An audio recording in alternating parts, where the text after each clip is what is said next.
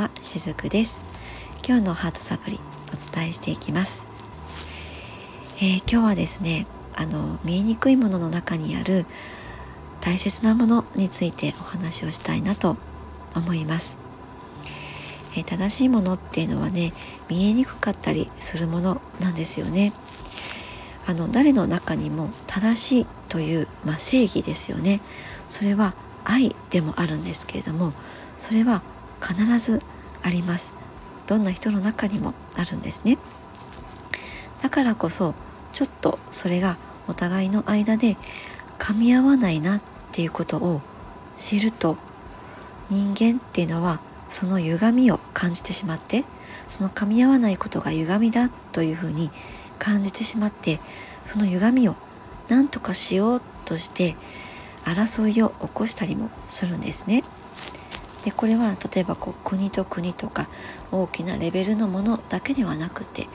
個人と個人の間でも起こるものです。争いとまではいかなくても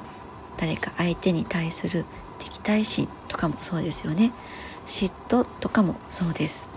そういった歪みを何とかしようと起きる時に嫉妬、えー、敵対心というものが生まれてしまうんですね。そして往々にしてこの嫉妬敵対心を、まあ、抱いている自分をそんな自分はダメだって自虐的に思う時もあればあるいは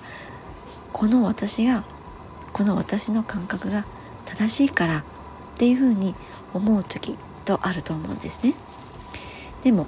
その感覚その後者の方ですね。その感覚が愛であるのであればそこに恐れとか不安はないはずなんです、えー、恐れとか不安があるからこそそれを払拭するものはもう争いだとか自分の中にこう嫉妬っていうものを持ってしまうこととか、えー、敵対心を持ってしまうこととか、えー、そういった感覚でしか払拭できないというふうに思ってしまうんですね。そしてそれが正しいことなのだっていうふうに捉えてしまうんですね。愛っていうのは見えにくいものです。そして正しいこともまた見えにくいものなんですね。それは外からは見えにくいからこそその人の中で大きくて太い軸となっていきます。そしてその正しさを自分が全うさえしていれば見えにくい愛もまた見えてきたりもするものなんですね、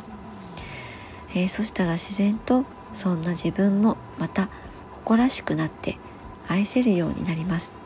それは自分という軸をしっかりと生きているからこそなんですよね。そしてそんな自分に気づくと自分の隣の人もまた自分とは変わらない愛おしい存在なんだっていうことが分かるようにもなっていきます。この感覚がいわゆるワンネスと言われるような感覚なんですよね。もちろん目に見える愛もあります。けれども一面体では見えない愛の中にあるものっていうのは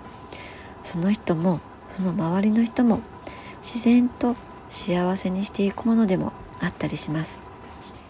えー、今はですね風の時代ともいうふうに言われていますね。これを言い換えたら自分軸の時代とも言えると思います。自分に軸が戻ることであれよあれよっていう間に目の前の世界も変わっていったっていう、まあ、そういったこともあり得る時代でもあるんですね。でもこのエネルギーの世界で見ると意識このエネルギーレベルですよね。それが変われば思い感情のレベルでも変わっていきます。そして肉体この物理レベルで変化していくわけなんですね。だからこそ見えないところにあるものを大切にする。それっていうのが一番大事なことだと思うんです。はい、え今日のメッセージはいかがでしたでしょうか？今日も最後までお付き合いくださりありがとうございました。しずくでした。